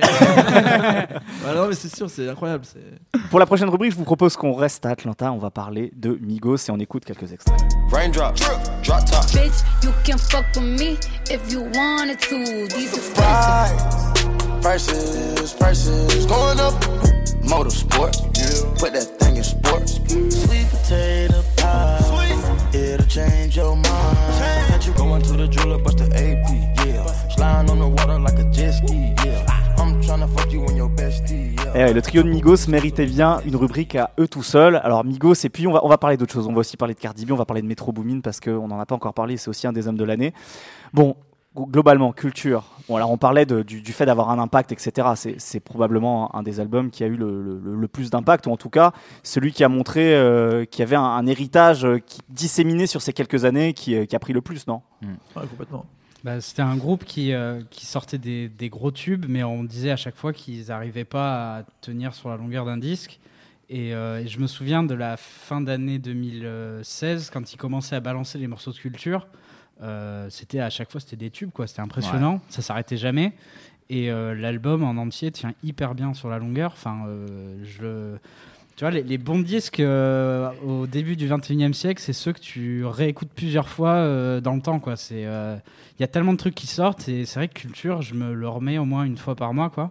Et ça, c'est assez impressionnant. Et, et je pense que c'est vrai. Ouais, au petit-déj avec mes cornflakes, je fais des petits pull-ups. Mais il y a un truc qui est, qui est vraiment intéressant, c'est que ça a vraiment été. euh, Ils ont guidé la pop euh, toute l'année. Ah bah oui, ils ont été sur euh, les albums de Calvin Harris, euh, sur un single de, Katy Perry. Khaled avec. euh, Khaled avec I'm the One, ouais, bien sûr. Enfin, ils ont un, un sens de la formule qui marche hyper bien et ça a été hyper bien fait. Et, euh, et je pense que. Alors c'est intéressant ce que tu dis. Est-ce qu'ils ont un sens de la formule ou est-ce que c'est surtout Quavo qui a un sens de la formule? Sur la formule, sur le côté un peu pop, je parle. Parce que c'est Euh. finalement lui qu'on entend beaucoup sur ces trucs-là. Je pense à I'm the One, c'est lui qui est présent. Ouais, en même temps, euh, en, en Ouais, même temps, en même temps, Baden Bougie, c'est quasiment un morceau d'offset. Voilà, c'est en ça, ouais. Non, non, bien sûr. Je parlais, je vraiment sur le, voilà, Oui, je, par- sur la je- côté. je parlais vraiment sur le côté, sur le Ça, côté vrai. pop. Après, je pense que sur le côté renouveau des flows, le côté un peu, alors, une fois, je, je crois que c'est toi qui avait, qui avait dit ça Nemo dans, dans une autre émission. T'as dit c'est un peu les guitares héros. Je pense que Offset, il a ce côté-là. Ouais, ouais, C'est-à-dire ouais, que c'est à, cette époque, à une époque où on avait euh, dans le rock des mecs qui, qui faisaient des trucs incroyables avec la guitare, où, où c'était Ouais, vraiment concentré que là-dessus. Ouais. J'ai l'impression que vraiment que Offset, c'est ça, mais avec le flow, quoi. Moi, je trouve que c'est ça qu'ils ont réussi à faire, Migos, cette année. C'est que très longtemps, il y avait quand même des gens, je sais pas si c'est encore le cas euh, de certains d'entre vous, messieurs, qui disaient genre Migos, il rappe, on sait jamais c'est lequel. C'est Oui. genre, euh, C'est vrai, ouais, c'est vrai c'est que pendant très ouais. longtemps, on avait du mal à les différencier parce qu'ils rappaient toujours un peu de la même façon. Ah, on, a eu, on a eu un moment mythique comme ça dans une émission ABC d'heure du son. euh, Ouais, ouais, c'est vrai, on, on en rappellera pas. Merci, détrôner tout ça. Mais bref, euh, là, je trouve qu'ils ont réussi à bien recréer euh, un. En fait, maintenant, ils ont vraiment des personnalités, Ouais. chacun. Quavo, on sait que c'est un peu le leader, euh, comme ça, qui, va, qui, qui tend. Ah, c'est vers- l'icône, c'est le- c'est leur John Lennon. Ouais, puis il Bah. commence à tendre vers Travis Scott un peu. Hein genre, euh, il c'est a- pas leur John Lennon, non Non, enfin, euh, moi je dirais plus, euh, là pour le coup, cette année, euh, la star pour moi c'est vraiment Offset. hein. Ah, c'est Fin la d'année star Offset. pour les Sur la rappeurs. fin d'année, je pense. Sur la Ouais, fin d'année, ouais, ouais, c'est vrai. Pour les rappeurs, tu vois. Ouais, mais ouais. en, en vrai, Après, c'est vrai que c'est c'est Quavo qu'on a- qu'on appelle pour on faire a les bouffé refrains du sur les hein, duettes, c'est etc. vrai. surtout C'est Quavo, c'est celui qui, C'est vrai. qui fait que le groupe il est là où il est maintenant parce C'est que vrai. c'est- c'est- il- vu qu'il tend vers Travis Scott, c'est une sonorité que les gens ils comprennent, qu'ils Mm, mm, connaissent, le fait de faire des petits oh, des trucs comme ça derrière et tout. Ça c'est un truc de Quavo, tu vois. Et après c'est sûr qu'Offset il a monté en level donc en termes de rap euh, vu que là les gens ils aiment bien les trucs hyper découpés à la Très 21 sec, ouais. savates et tout. Là ça marche de fou et je trouve justement que ça a laissé un peu de place aussi à Takeoff sur des morceaux comme T-shirt qui est genre un single de psychopathe qui fait que finalement là on se retrouve avec euh, ouais sur Slippery aussi euh, et là on se retrouve vraiment avec des, des des vraies personnalités, trois personnalités différentes, ce qui fait que chacun peut se dire ah ouais lui c'est mon Migos préféré ou quoi, et donc ça donne une, vraie dynamique dans un groupe où peut-être des fois on a l'impression que c'était tout le temps un peu la même chose euh, quand t'écoutais des Versace ou même d'ailleurs à l'époque ils étaient que deux parce que Offset était en 11 mais euh, t'avais moins en fait ce côté dynamique, t'avais un peu ce côté genre euh, ouais c'est les Migos, rappent tous pareil, on sait pas trop et tout. Et là je trouve qu'ils ont vraiment euh, bah, ils ont proposé un projet qui est complet sur lequel C'est ça, en fait, chacun a son moment de, de shine et pour le coup euh, ça, ça sent en fait les Il n'y a gens pas d'erreur ils- sur les featuring Ouais. non plus. Non, tout Bah est bien non, y fait en Gucci, fait. euh, Et ce qui est en plus, moi, ce que j'aime beaucoup en plus, c'est le, rien que le titre de leur album Culture. Ouais. En fait, c'est une facette, c'est une manière aussi de légitimer Bien sûr. Leur, leur présence parce qu'il y a beaucoup eu de reproches par rapport à Atlanta qui faisait un peu de la musique euh, fast-food, sous-entendu. Voilà, c'est pas, c'est pas très bien à digérer. Mais là, en mettant ce titre-là, Culture, en faisant une belle œuvre, même la Ah pochette, oui, c'est un, est- c'est un manifeste. voilà, vraiment. même la ouais, pochette est super bien réussie. Du coup, euh, ben voilà. Enfin, il y a, qu'un s'incliner en fait. Ouais. Moi, j'avais juste David. un bémol à ce que disait Brice. Euh, en tant qu'album complet, j'ai pas aimé tant que ça. D'ailleurs, Je- ah, Ok, d'accord. attention, non. attention, attention. Après, après, après peut- peut- Ouais, peut-être pour la défense. Peut-être pour la défense de ce que dit David, je trouve que l'album s'essouffle un petit peu sur la fin et qu'on retient moins effectivement peut-être la fin jusqu'à jusqu'à Deads en gros le Mm. morceau avec Two Chainz, Ouais, le morceau guerrier. Moi, est écouté en entier. Il fait, Non. il fait 14 titres, pas 20. Je, le- je le- oui, je- déjà, heureusement. je trouve que l'album se tient très bien, mais je trouve qu'on retient peut-être moins les, les morceaux qui sont à la fin que, que l'espèce de bloc là de, des dix premiers Ouais, morceaux. sûr, ouais. Après, c'est le, c'est le problème de ces albums comme ça remplis de, remplis de tubes, c'est qu'en fait, euh, du coup, le, Mm. le, le maître étalon, ça va être le meilleur tube. Ça va être le Donc, tube, Du coup, ouais, on est, vrai. hyper exigeant pendant tout l'album, et dès que c'est un petit peu en dessous, on va dire ah c'est nul. Enfin, alors qu'en fait, c'est un- Alors que c'est pas mauvais du tout. dans les faits, c'est un très bon morceau. euh. Mais autant le côté où justement ils ont réussi à, dé- à développer une dynamique de groupe où il n'y avait pas juste Quavo, voilà, ils ont vraiment euh, chacun a développé sa personnalité et a son mot à dire euh, sur l'album et tout. Mais ouais, le côté euh, Ouais, je trouve que c'est plus les tubes qui prennent le pas sur le reste de l'album. Et ouais, T-shirt, euh, Bad and Bougie, tout ça. euh, le morceau avec Two Chains, j'ai oublié. Dans City 6, c'est que l'album que des 14 tubes, en fait. Ouais, non, les tubes, sûr, en vrai, il y en bon a ratio, 3-4. quand même. Moi, je sais pas, moi j'écoute surtout 3-4 titres et le reste, ouais, j'ai- ça a tendance à passer sans que je fasse trop gaffe. Quoi, mais, euh, Alors, C'est Dead, la Game of Thrones, ça me casse les couilles. Ah, moi, je, je le trouve formidable ce morceau et puis euh, en plus ce Cardo c'est un de mes producteurs préférés. Il y a un truc quand même important aussi, je pense, euh, avec ce phénomène Migos, c'est la, la fiancée d'Offset, qui finalement est un peu... euh, Maintenant, on on parle. va commencer à dire du mal. parce que mine de rien, euh, elle a quand même... Cardi B, donc pour, pour la nommer, elle a quand même... Je pense qu'on peut, on peut complètement la mettre dans la dynamique autour, autour, de, autour de Migos. Elle a quand même réussi à avoir un record cette année en étant la rappeuse à avoir, euh, euh, en étant trois semaines numéro un aux États-Unis. Son tube, euh, Bodakello, ça a été le, ça a été un raz-de-marée aussi. On l'a entendu partout. Quid donc de, de, de Cardi B? Est-ce que, pas tu, parlais, tu parlais de fast-food Est-ce qu'elle est là pour durer? Est-ce que c'est un coup? Est-ce qu'elle peut profiter justement de, de l'appel d'air de Migos pour, euh, pour essayer peut-être de créer quelque chose de culturel, tu vois, au-delà de, au-delà de ce tube? Moi, pour Cardi B, euh, je pensais pas qu'elle aurait eu cet impact-là. Euh, je- enfin, je regardais un peu ce qu'elle faisait en interview avant, et c'est qu'elle avait une personnalité assez. En fait, elle est drôle. Ah, mais je la voyais bien plus sûr. personnalité. Ouais, bien sûr, ouais, euh, bien sûr. euh, elle est vraiment drôle. Je trouve qu'elle a une Elle a une personnalité qui déchire très- en fait. qui est très attachante et, qui fonctionne tout le temps. quoi. Exactement. Et en fait, Et qui a l'air très naturel en fait, ça a l'air pas du tout forcé avec Et elle. du coup, bah maintenant la question ce qui se pose, c'est comment on va faire pour euh, gérer la transition avec un gros hit dès le départ, parce que moi je me rappelle d'un artiste qui s'appelle Designer, pareil, qui bah, aujourd'hui personne n'en parle, Mm. et son premier hit c'était un carton quoi. Et du coup, voilà, enfin, la question avec Cardi B, alors, la question avec Cardi B, c'est comment on va faire pour euh, passer au-delà de ses attentes, enfin passer au-dessus de ça, parce que c'est c'est quand même une sacrée montagne quoi. Bah, en fait, euh, Nemo, euh, Nemo, Nemo disait tout à l'heure que euh, aujourd'hui dans le rap, on, on accorde parfois plus d'importance à la personnalité qu'à la musique. Et, euh, et je pense qu'il y a beaucoup de ça avec Cardi B, qui est vraiment un super personnage, qui marche hyper bien en interview, etc. Puis il faut le dire, Bodakilo, c'est un super morceau. Et surtout, Mais- ça- ça- surtout, c'est un morceau de rap, les gars. Oui, Ah, bien c'est sûr. pas un morceau. Il n'y a euh, pas d'autotune. Ah, il y a, il y a- Ouais, ouais, non, là, il y a zéro autotune quoi. Où elle envoie Ah, elle découpe, du hein. voix du début à la fin, Ouais. jusqu'au dernier couplet. Et quand tu mets le morceau en club ou je sais pas quoi, les gens ils écoutent jusqu'à la dernière minute. Si t'enlèves ne serait-ce qu'une mesure, les gens Ouais, sont pas elle, elle a contents. une vraie présence euh, sur le sur c'est- Mais, faut pas, euh, si tu veux, mettre ça en avant. Moi, j'ai l'impression qu'avec Enfin. Bodakielo, il y a, il y a genre, euh, bon, expression ringard, il y a toutes les planètes qui sont alignées. Euh, Oh, euh, le lieu commun. euh, non, mais euh, si tu veux, t'as as vraiment euh, t'as une bonne prod, t'as de la personnalité et t'as le, le flow qui marche, qu'elle a pris à Kodak Kodak. Black, un mec. Et, euh, Hmm. et l'autre truc, c'est que, enfin, c'est c'est pas non plus hyper élaboré. Et pour avoir écouté, euh, Pas c'est- besoin, en fait. Mais oui, c'est ça en fait le mais truc, pour avoir écouté, pour vrai, avoir écouté ces deux autres mixtapes, euh, c'est hyper alors- banal, quoi. Se Ah, il y a des bons mauvais. il y a des bons trucs On quand va se remettre sur un truc. Nicki Minaj. Avant qu'elle rentre dans Young Money, tu te rappelles des mixtapes, mec? Elle, est- elle avait même pas de maquillage, Non. elle ressemblait à rien et elle rappait. euh, Les, les, les, tru- les trucs ouais. comme Beam Me Up, Scotty, etc., tout le monde a oublié ça. En vrai, c'est Monster qui l'a qui, qui révélé. Et quoi. encore, euh, Ouais. ça, Beat Me Up, il y avait déjà un travail qui était fait. Moi, je te parle de ce qu'il y avait encore avant. Non, non, bien sûr, Euh, bien sûr. À l'époque, catastrophe. ouais, à l'époque, elle rappait avec des mecs comme Ransom, etc. Tout le monde s'en fout. hein. Personne Ouais. s'en souvient. Ça. Ouais, mais là, tu vois, j'écoute les, les, les featuring de, de Cardi B encore aujourd'hui. Bah, je- enfin, même, je trouve qu'elle ralentit un peu les morceaux. Bon, le basque, C'est, sur le le sur les featuring, euh, ils sont affreux, pas, les tous à derniers. la, pas tous à la fois, s'il vous plaît. Le David. basque. Sur le morceau, motorsport. Sur le moteur. Sur motorsport, les gens ils se rappellent que de Cardi B. Ouais. Elle Mais- a gagné face à Nicki Minaj qui a été obligée de réenregistrer son couplet, qui a mis genre euh, 32 mesures parce qu'elle voulait faire un truc et personne se rappelle d'une seule. Dans le clip, elle est toute seule tellement euh, genre euh, elle veut pas être outshinée par Cardi B et Cardi B elle est là avec sa coupe débile et avec juste euh, Dame la gasolina, elle a gagné mec. euh, Ouais, de mais souvenir, ça n'a pas marché pendant, ça a pas marché Moi, je vais, je vais rejoindre Brice. Ouais, David, J'ai trouvé David. que les derniers featuring étaient un peu flingués. Genre, le- il y a un morceau avec Offset, Offset, Offset qui vient de ouais, sortir. Il est immonde. Il est immonde. Et, euh, et pour moi, c'est vraiment la bulle. euh, C'est la bulle de cette année, Cardi B. Pour moi, j'y crois pas du tout. Franchement, j'y crois pas une seconde. Ça fait vraiment.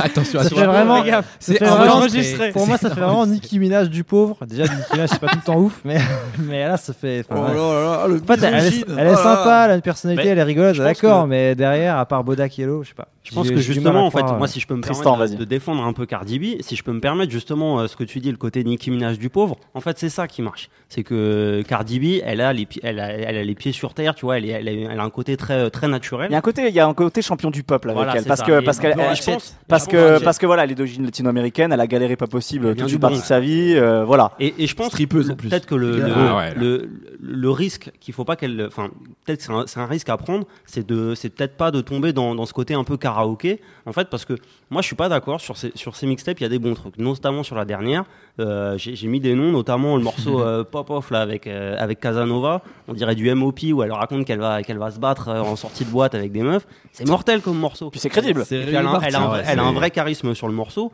Et en fait, sur cette mixtape là, t'entends que ses influences, c'est pas tant, euh, c'est pas tant des trucs du sud. Ça va être, ça va être Bobby Shmurda, ça va être Mick Mill. Il y a des, il y a des morceaux. Oui, le, le renouveau de, la, la East Coast en voilà, fait. c'est ça en fait. Et je pense que euh, si, si elle va plus dans cette, dans cette direction-là, ça peut, elle peut être plus à l'aise et, et être vraiment dans, dans, dans une zone de confort où elle pourra s'épanouir. Et en plus, je pense que pour le coup, elle a vraiment une histoire à raconter de Ah tout son fou, parcours oh euh, de, de, de stripteaseuse pour, euh, pour se sortir d'une relation avec un gars violent.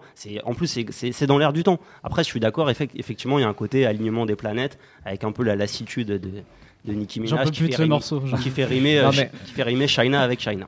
Ah, mais en vrai, ça sent, ça sent un peu l'album flingué dans 6 mois où il y aura des featuring tout pourris, et des chansons pop et voilà quoi. Ouais. Ça va Si- donner- si en vrai, vous toi, savez tout ce que ça va donner ça. Ça si, va elle a, donner ça en si- vrai. si elle a une bonne direction, et je- il me semble avoir lu que euh, Quality Control, qui est donc le label de Migos, mais aussi de Liliotti, etc., euh, commence à la chapeauter un petit peu. Je- si euh, s'ils ont, ils, ils ont peut-être, tu vois, la main dessus, peut-être que C'est Coach K, les gars. hein. c'est Coach K, rigole pas. l'ancien, l'ancien euh, manager de, de Gucci Mane, etc. Alors, juste pour terminer ce les chapitre, pour des savates. hein. Ju- ouais, c'est clair. Pour Ju- des savates. S'il vous plaît, juste pour, pour terminer sur ce chapitre, un mot sur Metro Boomin, Ah. qui, a, qui a été le producteur Je le t'aime. plus, euh, le, plus tentac- le plus tentaculaire de l'année. Ok, Brice est en train de faire euh, une, euh, un coming out.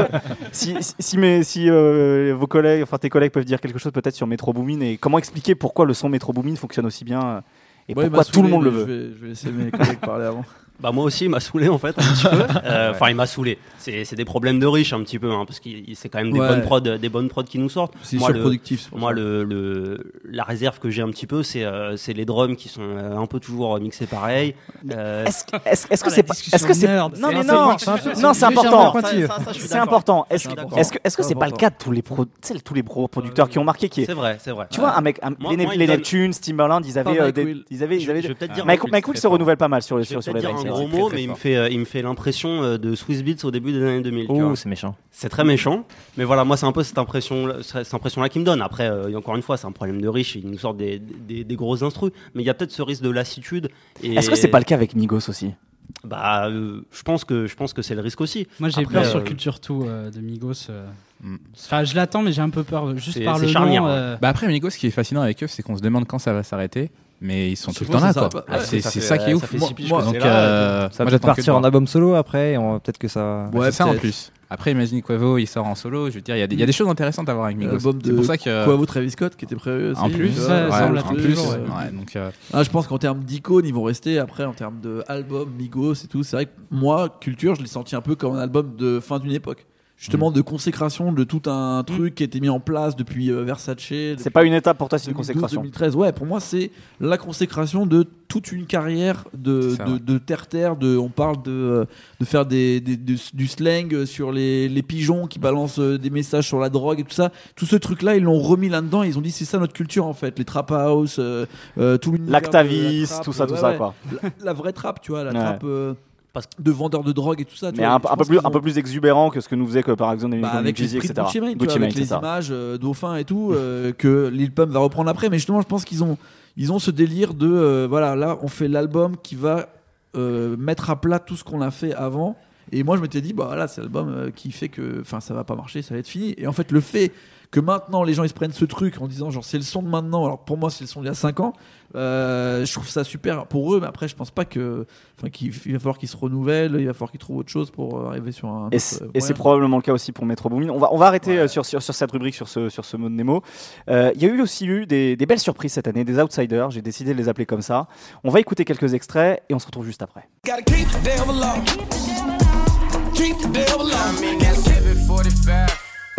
Gotta keep the devil low. Keep the devil low. I'm in that 745. Hope I can't come Good against middle-ass nigga with a sick ass mouth and a slick ass flow. Uh, got your bitch around Residue me. still on my hand. It feel like I'm back in the kitchen. Your bitch in the I come from where's robber get robbed, killer be killed. The main goal just try and get home like Wrigley Field. I know. This that mama, we made it. This that I ain't going back to them cages, them people racist. So let me know what you can handle. Okay, come grab it. Here goes some extra. So if I'm busy, you can manage. Fiends happy, bling dancing, eating $60 salary. Alors ah, voilà, Goldwyn Davis, Big Crit, G Herbo. C'est pas forcément des succès éclatants, mais en tout cas, c'est des, albums qu'on a beaucoup entendu, qui ont trouvé un public, qui ont réussi à, à, à trouver des écoutes et des ventes. Et j'ai l'impression qu'il y a un point commun entre tous ces artistes, que ce soit Godlink euh, qui vient, euh, qui vient de, de Washington. Euh, non, il vient pas de Washington, il vient de Baltimore d'ailleurs. DMV, ouais. DMV, Je sais plus d'ailleurs, j'ai un, doute en le disant, en le disant là. Je peux dire DMV. DMV, voilà. G Herbo qui vient de, qui vient de Chicago, Big Crit euh, qui vient du Mississippi, ou encore euh, Mosey, je l'ai pas nommé, mais euh, Mosey aussi qui vient de, qui vient de la Bay Area. J'ai l'impression que tous ces mecs, voilà, ils- c'est un peu des héritiers de, de styles régionaux qu'ils ont réussi à, à renouveler et à, et à rendre pertinents en 2017. Euh, alors, peut-être en développant sur un ou deux de ces albums, est-ce que euh, vous pouvez me dire un petit peu ce que vous, ce que vous pensez de cette tendance de d'outsider comme ça qui arrive euh, à sortir du, du moule du rap de 2017 Ah, Pour moi, un des, enfin deux des albums là dans, dans ceux que tu as cités les plus marquants, il y a déjà celui de Mosey Mhm. et celui de J Herbo. Moi, celui Alors, est-ce que tu sais prononcer le, le nom de l'album de Mosey One Up Tac, euh, One Up Tap, euh, j'ai pas l'accent. One Up Tap, euh, Hack. j'ai- ben, je crois pas que ce soit Hack parce que Ça, en fait, ça doit c'est être frère, euh, ça voilà, doit être c'est ça. ou un truc dans le genre, ouais. Mais il n'y a ça. pas le i à la fin, donc enfin bref. Donc, euh, bon, mais voilà, j'y- je n'y arrive pas. Ouais. Donc, euh, donc on va dire C'est un- l'album de Mosey.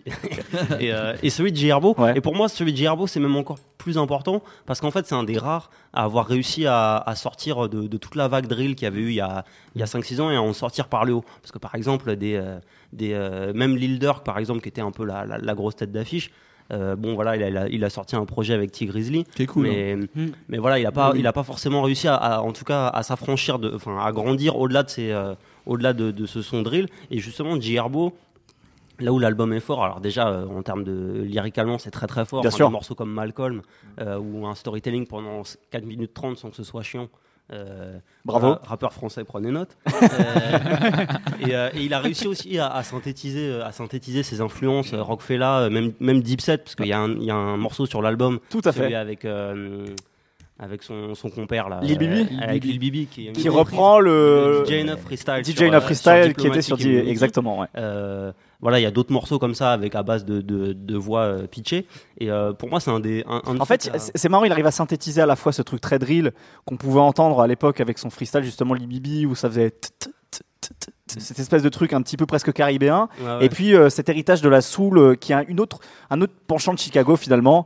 C'est pas, en fait, c'est pas si un hasard que ça. Non, non, bien sûr. Ils se retrouvent dans le son deep set parce que le son deep set aussi, il faut se rappeler que les producteurs, les hitmakers, ils sont, euh, ils sont jamaïcains. Tout à fait. Ils sont jamaïcains et c'est des, c'est des, des patterns de drum de dancehall. Ouais, tout à fait. Mélangés à de la soul. Donc c'est pas un hasard. Et, euh, et pareil, Mosey. Alors là, c'est Mosey pour moi c'est différent déjà parce que je pense que le, il a peut-être un peu moins de, vi- de visibilité. Puis en fait, il- c'est qu'il arrive après après deux ans à charbonner comme pas possible, à sortir des vingtaines de des vingtaines de, de, de mixtapes, d'albums en collaboration. Ah oui, Cette année, il en sort 5. Voilà, c'est très difficile à suivre d'ailleurs. Ah ouais. Pour ceux, pour ceux qui, qui sont un peu extérieurs à tout ça, c'est parfois très euh, difficile. c'est un peu obscur. Ouais, tout à fait. ouais. Euh, sur les autres, euh, je sais pas, sur Goldlink, euh, est-ce qu'il y en a un, un de vous qui veut, qui veut peut-être parler de ces artistes euh, Brice Euh, bah, euh, je voulais parler de Gold Link, Ouais. euh, mais euh, c'est pas le disque que j'ai préféré. Parce que dans ceux que tu as cités, c'est, euh, je trouve que Vince Staples a apporté un truc le plus intéressant. En fait, je parler de Vince Staples. Allez, parle de Vince Euh, Staples, c'est parti. Donc, fais-toi la- plaisir. l'album Big Fish Theory, Parce que euh, c'est un, un- un- pour moi, ça, c'est un peu, mon, je pense, c'est mon 10 de rap US de l'année. Mhm. Euh, mais évidemment, c'est totalement euh, subjectif. Euh, mais euh, parce que il a pris vraiment des risques. Euh, il parle de la condition noire américaine. Il parle de choses aussi personnelles. Il parle de la célébrité notamment euh, célébrité. par rapport au système du, du, du rap, etc., du star system Et du rap. euh, il a réussi à, à, à passer après son premier album qui était euh, dans son genre, qui était vraiment hyper bien. Summertime Euh, au Six. Qui était un, un vrai disque de rap avec des prods un peu poisseuses, etc. Et là, il a pris un contre-pied total qui est euh, avec donc de la musique électronique, avec des producteurs anglais. euh, etc. sans que ça fasse non plus un disque de j'en sais rien d'électro-rap ça reste vraiment rap dans le fond Mhm. mais euh, j'ai une petite frustration parce que finalement j'ai l'impression que ce disque en fait on en a parlé que chez les journalistes et pas du tout euh, pas du tout au niveau du grand public ou etc il finit dans plein de tops de fin d'année mais il y a il me semble qu'il n'y a pas eu. je pense qu'il est, en fait, il, il est trop pointu. Je pense que cet album est trop pointu et que et que contrairement peut-être et encore, il a, c'est difficile de dire qu'il a eu des tubes, mais un truc comme North North, tu vois, qui a un petit peu tourné sur les radios, Ouais. même un truc comme euh, comme Big Fish justement avec avec Juicy J au refrain, qui est plutôt entraînant. J'ai pas l'impression d'avoir beaucoup entendu plus que ça. Si, il y est, mais en fait, il est tellement différent du reste de l'album Ouais. que, euh, par exemple, si on doit faire un, un parallèle avec Gold Link, qui a aussi un album un C'est peu ce que je voulais faire comme transition. Et lui, pourtant, il a marché sur bah, parce qu'il a un single Bah, qui c'est- est oui, Crew, qui est. Crew. C'est c'est qui, a pris de c'est fou parce qu'il y a Brent Fayaz dessus qui fait un refrain assez incroyable Ouais. Et Shaq Lizzy. voilà avec Shaq Lizzy qui fait euh, le côté un peu euh, street enfin il y a en fait il y a, il y a- il y a un tel euh, panorama de styles différents mais qui fonctionne que bah c'est un ovni euh, qui fait partie des belles réussites euh, de l'année et pour le coup qui s'intègre vraiment très bien dans l'album. C'est à dire que Crew c'est euh, un moment important charnière dans l'album mais ça, ça va très bien avec tout le reste qui est pour faire simple et rapide, euh, une sorte de grand résumé du style musical euh, de DMV, donc de Washington, euh, Baltimore et euh, le début de la Virginie là. Et pour le coup, euh, qui mélange comme ça tous les, toute la musique électronique, un Mm. peu comme. Et moi, tu vois, par exemple, Vince Staples. Ça m'a un peu emmerdé, je trouvais que c'était euh, genre de la techno, euh, tu vois, de, tu sais, de, Avec la, la techno agressive, tu vois, le truc. euh, bah voilà, c'est un peu ça, tu vois. Par exemple, c'est, c'est la techno de Détroit, tu vois. Et moi, je suis plus Chicago, moi. Je suis plus, euh, tu vois, j'aime bien quand c'est funky, tu vois. Pour le coup, j'ai préféré Golding, c'est un côté un peu plus euh, go-go. Oui, il y a euh, c'est plus- c'est plus chaleureux, plus chaud, effectivement, comme voilà. ouais. Et pour le coup, je pense que c'est ça aussi qui fait qu'il y a peut-être plus de réussite, surtout que Golding, il est sur une musique qui est déjà installée un peu rap. Dance music on va dire enfin tu Ouais, vois avec ouais. Ketranada et tout qui a déjà une grosse cote de popularité dans ce style là et je trouve qu'il a fait de belles aussi parce que moi Golding c'était un rappeur que je trouvais un peu accessoire sur des productions euh, de musique C'est électronique ça qui m'a étonné, c'est que euh, il a avant réussi cet ça. album, euh, c'était ça parlait vraiment à un tout petit peu de monde et, euh, Ouais. et même moi qui écoute un peu ça, je le trouvais un petit peu chiant pour être honnête. ouais en tant que rappeur ouais Euh, et là il et là, a le, le- le- en fait le concept autour de, de Washington, de la meuf euh, qui recherche pendant tout le disque. exactement Je trouve que ça l'a recadré très bien, mais, euh, mais c'est c'est un vrai super que concept album mais avec des moments forts et Crew est vraiment resté sur rap caviar euh, Ouais, exactement. Il y a quand même un remix avec Gucci Mane euh, Ouais. qui, Ouais, bien qui sûr, ouais. ramène encore un truc qui est un peu le grand de Shai Lizzy donc c'est vraiment intéressant Moi, et David, oui, peut-être euh, pour finir sur ces outsiders. outsider que j'ai beaucoup aimé, c'est Big Crit. Pour essayer d'être concis, enfin, c'est un double album, il évite euh, l'écueil de tomber sur une œuvre qui peuvent être vite chiante.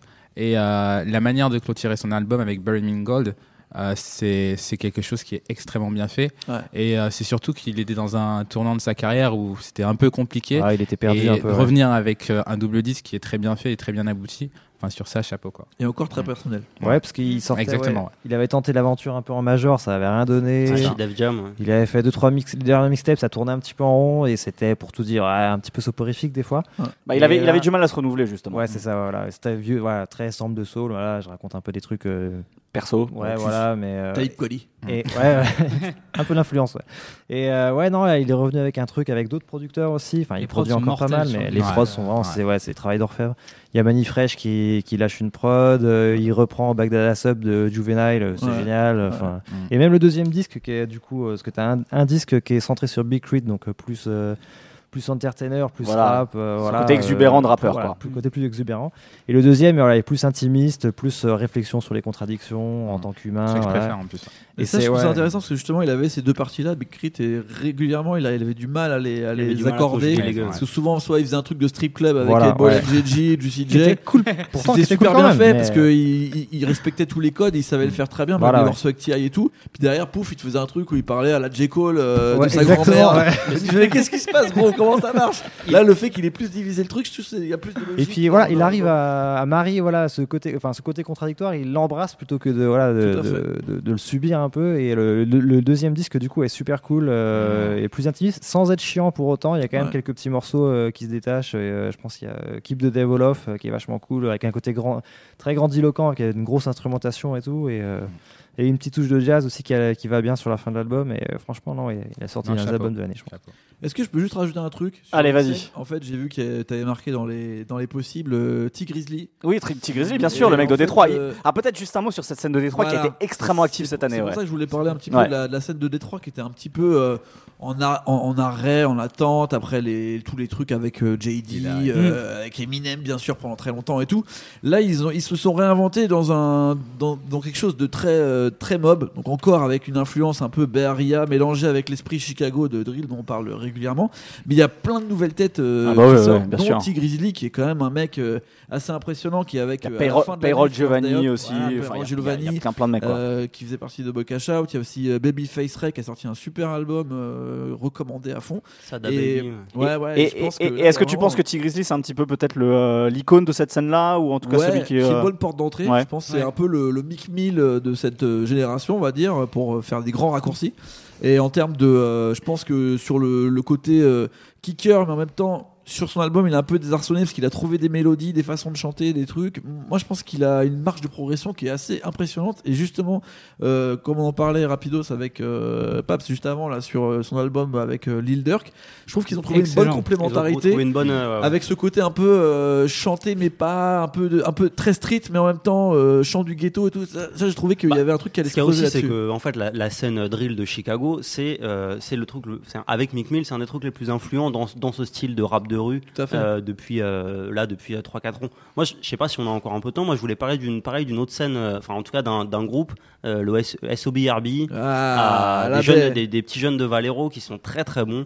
Euh, et pareil, qui sont dans un, dans un espèce de mélange, euh, bah, évidemment de, de mob music, mais aussi avec des influences euh, un peu à la Cash Money sur des débits euh, très, très rapides. Et c'est des, des, des gros kickers. En début d'année, en gros, ils avaient sorti euh, une compilation en gros de tous leurs morceaux euh, qui étaient sortis avec euh, un bête de tube là comment en- il s'appelle euh, euh, Hentai. c'est ça Que justement Mozi a, a remixé sur un de ses albums en début d'année. Ah. Et après, là, pendant toute l'année, ils ont sorti euh, des projets solo. Euh, donc Young Tio, qui est un peu le, un peu qui un peu le poivreau en fait Ouais, de- ouais, voilà, de- c'est ça. du groupe. Exactement. Qui a, qui a sorti, euh, qui a sorti deux, euh, deux projets et un, et un projet commun avec Mozi là il y a, il y a quelques semaines. Puis ils ont tous sorti euh, un petit peu. Je pense que ça c'est à suivre. Alors après à voir euh, comment ça va réussir à, ou pas Ouais, à sortir des frontières c'est de, toujours de la baie, c'est toujours le problème. C'est- toujours le problème. fatigant. Mais, ouais, c'est clair. c'est clair. parce que c'est de la très bonne musique Très bien, messieurs. Alors, on a parlé de beaucoup de choses. On aimerait aussi peut-être parler de. Enfin, moi, il y a, y y des albums de ce qu'on appelle aujourd'hui du boom bap dont on aurait pu parler, euh, des trucs. euh, non, toi, tu, tu secoues la tête, t'as pas envie. Griselda. Moi, enfin, voilà, le, ce que, ce que- Griselda par exemple, ce que sort aussi le label Jamla Records de, euh, de Nine Founder, euh, avec, euh, un, un- avec un artiste comme GQ, une, une, une rappeuse comme, euh, comme, euh, comme Rhapsody. Enfin, il y a, il y a plein de choses. On pouvait parler aussi du, du rap anglais qui, euh, qui revient en force. Tout à l'heure, on a parlé de Skepta. Moi, il y a l'album de Wiley que j'ai beaucoup aimé. Enfin, on peut parler encore de beaucoup de choses, mais il y a au moins une chose sur laquelle j'aimerais qu'on termine, qu'on- sur laquelle j'aimerais qu'on termine cette émission. C'est la question de l'éthique, qui- puisqu'elle s'est posée pas mal de fois cette année. On a parlé en début d'émission, ça nous permettra de faire la boucle, avec certains artistes qui traînent des casseroles. Je vous propose d'écouter quelques extraits, on se retrouve tout de suite.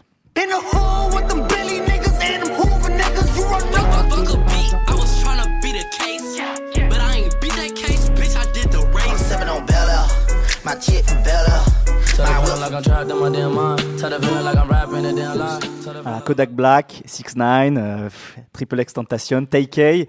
Autant d'artistes qui, euh, qui sont en ce moment euh, poursuivis pour des affaires de mœurs.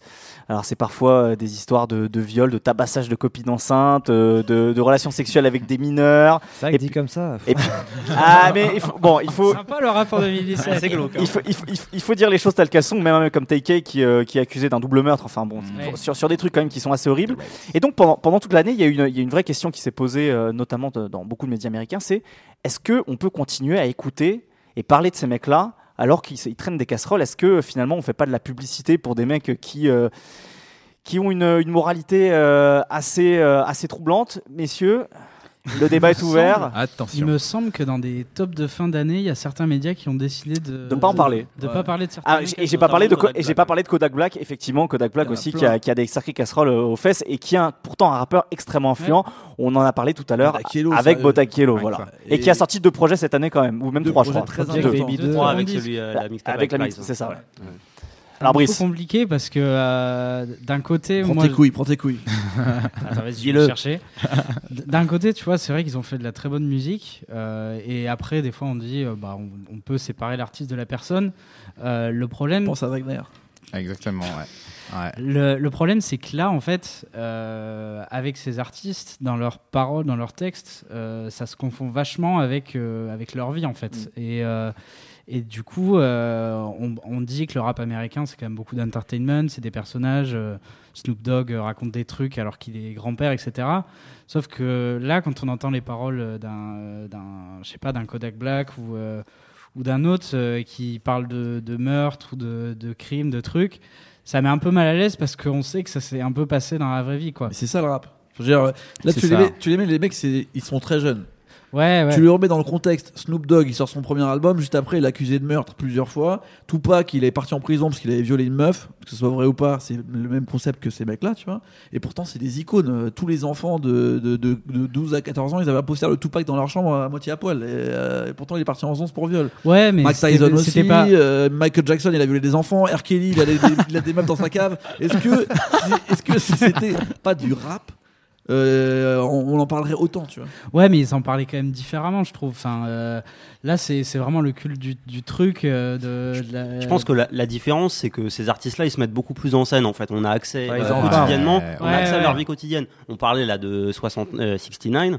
Je vais le dire bien c'est 69. 69. Parce que 69. sinon, ça s'entend, le mépris euh, dans la voix. Mais euh, la, la- la photo en question là, qui, a, qui, qui a, qui a fait connaître les- les- la sordide histoire là de- d'actes sexuels sur mineurs. Oui, c'est ça. Euh, en fait, dans une interview, il dit j'ai fait exprès de la poster. Bah il oui. dit c'est pour choquer, etc. Donc en fait, il y a- plus cette. Et il avait, il avait ce- ce- cette vidéo Instagram incroyable ou un Snapchat où il disait I'm a happy rapist. Voilà, Ah ouais, ouais, euh, c'est un débile. ça, par contre. euh, Ça, c'est quand même incroyable. Parce qu'il joue sur la provoque. Je trouve que justement il y a une séparation à faire entre les, euh, les artistes euh, où qui ont des casseroles justement à Kodak Black, voilà, il y a des trucs qui plombent un peu leur carrière, et Ouais, les mecs où justement t'as l'impression que c'est un coup marketing. Kodak, Black, c'est ou- quand même trouble parfois. T'as Black, c'est chaud. bizarre. quand même l'impression qu'il en joue quand même. Kodak Black, dans, dans, dans, Kodak Black, dans ses morceaux, tu sens que voilà, il, il a une, il a une énergie qui est quand même un peu bizarre, tu vois, sur, Ouais, certains plans. Moi, je peux pas m'empêcher de, je peux pas m'empêcher de me poser la question. Tu vois, euh, Nemo, tu parlais d'R. Kelly. Malgré tout, j'adore R. Kelly, je suis un grand fan d'R. Kelly, mais je peux pas m'empêcher quand j'écoute une chanson de me dire, putain, le gars, il a, en, chaud, écri- ça, en ouais. écrivant ça, il a pensé à une meuf de 15 ans, tu vois. Ouais. Ouais, bah, bah, Et ouais, c'est- ouais, et- ouais. et- et c'est chaud. Et en plus, je pense qu'avec avec euh, tout ce qui s'est passé cette année, euh, tout, le, moi, je pense que tout c'est le ça. mouvement qu'il y a eu c'est autour. ça le problème. Mais c'est pour moi, c'est pas le C'est le problème. On peut- Il n'y a pas que le contexte. C'est c'est ça qui fait qu'on se pose la question. Le problème, c'est eux, c'est clair, c'est répréhensible. C'est ça qui fait qu'on se pose la Euh, question. Mais à la rigueur, moi, je veux dire, il y a une loi, les mecs, ils vont passer devant les tribunaux, et on les reverra pas si c'est comme ça, tu vois. S'ils ont violé Ça, des enfants, euh, s'ils ont tué plus, des, sont, cadavres euh, ou je sais pas quoi, euh, qu'ils ont aspergé des cadavres, je sais pas quoi. Tuer des cadavres, c'est fort. hein. Ah, mais c'est. Ah, mais les mecs c'est dans le futur. Ah, voilà. tu vois, une deuxième fois, s'ils les ont connus bibliquement, tu vois, et bah, c'est, ils seront jugés pour tout ça, tu vois. Après, je pense que le rap, ça a toujours été une musique de la provoque. Euh, tu parles de NWA, Ghetto Boys, les mecs, ils ont toujours joué sur le côté sulfureux de on va buter des flics, euh, euh, même Ice T, les trucs à la body count et tout, t'avais toujours un côté, ça fait même partie de l'ADN du rap de provoquer, de choquer. C'est juste que la provocation maintenant, elle est plus sur euh, d'autres points parce que là c'est le point qui gêne la société actuellement et qui sur les- et- et- auquel il y a des vraies discussions sociales. Et les discussions sociales en 90 c'était euh, euh, les noirs les, les- la position des noirs aux États-Unis et enfin d'ailleurs ça n'a pas trop changé mais il y avait Rodney King il y avait des émeutes et tout donc la provocation elle se joue à ce niveau-là. Là il y a plus de politique vraiment dans le rap la, la, la se ouais. passe à un autre niveau. après- pour moi Temptation c'est 90% de provoque. 90% de provoque Après, tu vois, moi, par exemple, on parlait de, de Care avec son morceau euh, The Race. Mm. Euh, moi, et, et en tant qu'auditeur, Dans, en le- fait, dans lequel, juste pour rappeler, il, il dit en gros euh, euh, J'en ai rien à foutre d'un beat, moi je veux, je veux battre mon procès. En gros. Mais ce morceau, il a juste marqué à cause de ça. et- enfin, et- je trouve nul. Enfin, mais oui, c'est nul en fait. Bah, Là, vois, typiquement, sa carrière, c'est son, c'est son crime en son gros. c'est ça, qui est triste un peu. Et, mais, euh, et- et- et éthiquement, en tant qu'auditeur, c'est compliqué, tu vois, de, de, de dire que tu tu te tu t'amuses sur euh, sur le dos d'un d'un meurtre réel. C'est pas c'est pas quelque chose qui, qui a été raconté. T'es es sur le dos d'un meurtre réel. Et je pense peut-être au- aussi en tant qu'auditeur, il faut admettre qu'en fait cette violence-là, elle nous elle nous fascine. Ouais. Ça, il faut l'admettre. Par sûr. exemple, Après, ouais. des, des mecs comme euh, comme Six Nine, là, dans ses, qui dans ses clips arborent des, des armes immenses. En fait, à Brooklyn, c'est pas possible de se balader dans la rue avec des trucs comme ça. La loi à New York, elle fait que c'est pas possible. Les mecs, ils ont leurs armes. Ah bah ça, lui, pour le coup, c'est vraiment un personnage de manga. hein. Il, Voilà. est, il est à fond dedans. Les mecs, ils ont leurs armes cachées dans les chaussettes ou dans le sac à main de leur meuf. C'est pas possible de, de, de se trimballer avec des trucs comme ça et d'être. euh, voilà, il joue éno- énormément sur l'image euh, de gangster. Il est avec des Bloods, il est avec des Crips. C'est c'est une image qui fait fantasmer. Et en plus, c'est une, c'est une image qui est destinée euh, à un public un public euh, très large et très jeune. Et, du coup, pour moi, c'est vraiment problématique euh, dans le cas d'un artiste qui est dans des affaires de pédophilie, qui développe une esthétique faite pour séduire un public jeune. Très bien. Après, Allez, pour- vra- pour- vraiment, vraiment pour- le dernier mot, le dernier mot, parce qu'il va falloir qu'on termine. Après, c'est sûr que c'est difficile de juger dans le sens où voilà, il y a des problèmes d'éthique, mais à partir du moment, enfin, la question c'est est-ce que le morceau est bon, est-ce que ça touche? Et c'est là où le débat devient intéressant. Et euh, pour sortir un peu de la case du rap, c'est quand on prend des artistes de- d'art contemporain comme Mauricio Cattelan, qui le mec il fait une figurine de Hitler et euh, il la met dans un ghetto de Varsovie. Après, ok, on n'en connaît rien de, ce- de ce qu'il en pense, mais ça aussi en termes d'éthique, est-ce que c'est faisable? Et pourtant, il le fait. Et ça, enfin, et moi, je pense que ce qui est sain, c'est à partir du moment où il y a un débat.